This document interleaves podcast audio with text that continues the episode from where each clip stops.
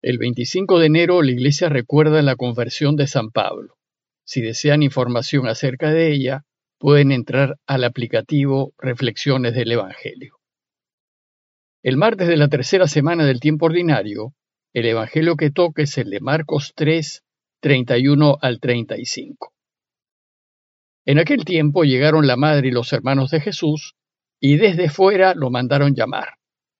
La gente que tenía sentada alrededor le dijo, Mira, tu madre y tus hermanos están fuera y te buscan. Él les contestó, ¿quiénes son mi madre y mis hermanos? Y paseando la mirada por el grupo dijo, estos son mi madre y mis hermanos. El que cumple la voluntad de Dios, ese es mi hermano, mi hermana y mi madre. Hace un par de días comentamos que los parientes de Jesús fueron a Cafarnaúm a buscarlo para llevárselo pues decían que estaba fuera de sí. Inmediatamente después Jesús tuvo una discusión con los maestros de la ley que lo acusaron de estar endemoniado.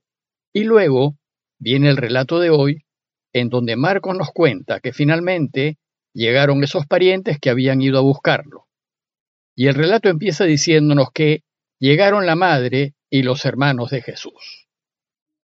Antes de comentar este texto, es necesario recordar una vez más que los evangelios son catecismos, que no son relatos biográficos y que su objetivo es enseñarnos acerca de Jesús y su camino. Y entonces, ¿qué nos quiere enseñar el texto de hoy? Nos quiere enseñar que lo más importante de todo es hacer siempre la voluntad de Dios.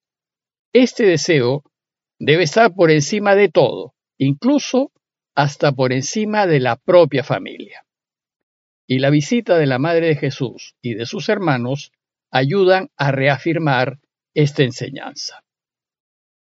Si uno toma el texto literalmente, como si fuese un relato biográfico, podemos quedar confundidos, pues aquí su madre, María, parece no entender a Jesús ni su camino. Sin embargo, sabemos que María siguió a Jesús y según Juan 19:25, terminó a los pies de la cruz, y luego fue el centro de la primera comunidad. Pero como el texto dice que su madre y sus hermanos fueron a buscarlo, antes de comentarlo, me parece conveniente explicar el término hermanos, pues puede llevar alguna confusión. Ya desde sus inicios, y especialmente desde el momento en que la Iglesia afirma que Jesús, además de ser verdadero hombre, es verdadero Dios, ha sostenido que Jesús fue hijo único. Y la razón de afirmarlo es que si Jesús es Dios, entonces es único. Y si es así, ¿por qué aquí el texto habla de hermanos? Dos notas a este respecto. La primera nota es que debemos recordar que en el antiguo Israel las familias no eran como las de ahora. Era otra cultura, otra manera de pensar, otro modo de entender la vida y la gente funcionaba en base a grandes clanes familiares compuestos por primos, tíos y hermanos de sangre. Y entre los miembros del clan, todos se llamaban hermanos. Un ejemplo claro lo tenemos en el libro del Génesis.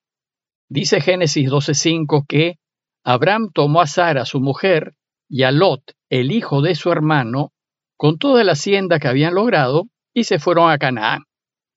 Y un poco después, en Génesis 13, 7, 8, dice que hubo una pelea entre los pastores del ganado de Abraham y los del ganado de Lot. Y entonces dijo Abraham a Lot, mira, que no haya disputas entre nosotros ni entre mis pastores y tus pastores, pues somos hermanos. Como ven, Abraham le dice a su sobrino Lot que son hermanos porque pertenecen al mismo clan, y los miembros del mismo clan se llaman entre sí hermanos. Y la segunda nota es que en hebreo y arameo no existe la palabra primos. No es necesario, pues a los primos, miembros del clan, se les llamaba hermanos. Luego, la palabra hermanos no debe entenderse de manera estrecha como lo hacemos hoy. En ese tiempo era mucho más amplia y genérica. Entonces, cuando el texto dice que su madre y sus hermanos fueron a buscarlo, hay que entender que fueron María y algunos de sus parientes, no necesariamente hermanos carnales. Parece que en este relato se trata de esos parientes mencionados en el verso 21, aquellos que habían ido a buscarlo para llevárselo porque estaba loco. Bueno, pues, volviendo al texto de hoy, este nos dice que María y sus familiares, cuando llegaron, no entraron en casa, se quedaron fuera. Dice el texto que desde fuera lo mandaron llamar y era Jesús quien debía salir. El texto de hoy nos quiere enseñar que el camino de Jesús es difícil de entender incluso para las personas que no son más cercanas como nuestros propios parientes. Y el modo de enseñarnos que los familiares no entienden a Jesús ni participan de su camino es decir que están fuera de casa, que no entran. Es decir, que se quedan al margen de su pequeña comunidad, al margen de su camino. Ya Marcos nos ha dicho que ellos creen que está loco. Dentro de casa, en cambio, dice el texto que estaba mucha gente sentada a su alrededor. Estos eran sus discípulos, aquellos que sentados a sus pies escuchaban sus enseñanzas con el deseo de ponerlas en práctica. Entonces, los que están en casa le transmiten a Jesús el mensaje de sus parientes. Y dice el texto que la gente que tenía sentada alrededor le dijo, Mira, tu madre y tus hermanos están fuera y te buscan. Y Jesús responde con cierta dureza y dice, ¿Y quiénes son mi madre y mis hermanos? Esta respuesta no es de desprecio a su familia. Recuerden que Marco nos está enseñando el camino de Jesús. Y lo que quiere enseñarnos con esta afirmación es que Jesús cuestiona que la familia se defina por lazos de sangre. Esto es algo completamente ajeno a como muchos de nosotros pensamos. Y entonces dice el texto que, mirando en torno a los que estaban sentados a su alrededor, dice, estos son mi madre y mis hermanos. Jesús desconoce a sus familiares de sangre, a los que se han quedado fuera de casa, y los desconoce como familia suya porque no participan de su camino, están fuera. Y más bien reconoce como a su verdadera familia a aquellos que están con él, en casa, dentro de casa, más precisamente a sus discípulos, a quienes están sentados a su alrededor. Como su afirmación es extraña, inmediatamente aclara su enseñanza y dice, el que cumple la voluntad de Dios, ese es mi hermano, mi hermana y mi madre.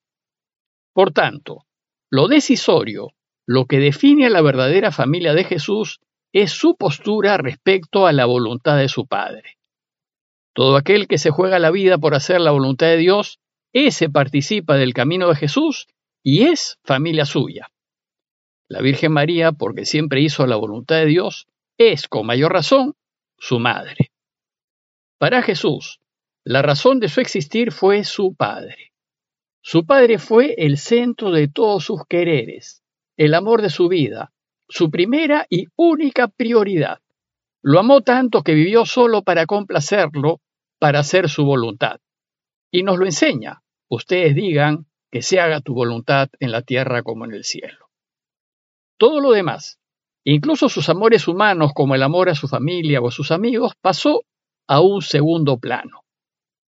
Esto no significa no quererlos, sino significa que la voluntad de Dios tiene preferencia. Y cuando uno vive haciendo la voluntad de Dios, se va a preocupar mucho más de su familia de sangre y de sus amigos, pues nos lleva a amar más a quienes queremos, pues vamos a buscar solo su bien y lo que les haga bien. Por tanto, si la familia de sangre de Jesús está alineada con su único amor, con hacer solo la voluntad de su Padre, entonces la reconocerá como su familia. De lo contrario, no. En cambio, los que son del mundo reconocen solo a su familia biológica como a su familia, sin importar si están en la luz o en la oscuridad, si son justos o injustos, si viven en la verdad o en la mentira. Y los van a preferir por delante de la verdad y de la justicia, y van a apañar todas sus incorrecciones e injusticias solo porque son familia de sangre. Para Jesús, en cambio, si vives en la oscuridad, en la injusticia y en la mentira, no eres parte de su familia, no eres de los suyos, por más pariente de sangre que seas. Pero si vives en la luz, en la verdad, en la rectitud, en la honestidad, entonces, sin importar lo que seas, incluso aunque seas ateo, eres miembro de su familia, pues vives como su Padre quiere que vivamos. En conclusión, Jesús define a su familia no por los lazos de sangre, sino por su relación con Dios. La define por qué tanto haces la voluntad de Dios. Sabemos que Jesús tuvo parientes de sangre como María y José que hicieron siempre la voluntad de Dios. Ellos, además de ser familia biológica, forman parte de su verdadera familia, pues a ellos solo les importó hacer la voluntad del Padre. La enseñanza de hoy pues nos debe llevar a preguntarnos, ¿y nosotros? ¿Podemos decir que somos familia de Jesús? ¿Somos de los que siempre hacen la voluntad de Dios? ¿Y nuestros familiares hacen la voluntad de Dios? viven en la verdad y la justicia, defienden la vida. ¿Y cuál es nuestra actitud respecto a ellos? ¿Actuamos con ellos como actúa el mundo o como actúa Jesús? Lo que sí sabemos es que si queremos ser familia de Jesús es necesario vivir en la luz de la justicia y de la verdad. Pidámosle pues al Señor su gracia para llegar a ser parte de su familia, es decir, para que lleguemos a ser verdaderos hermanos suyos. Parroquia de Fátima, Miraflores, Lima.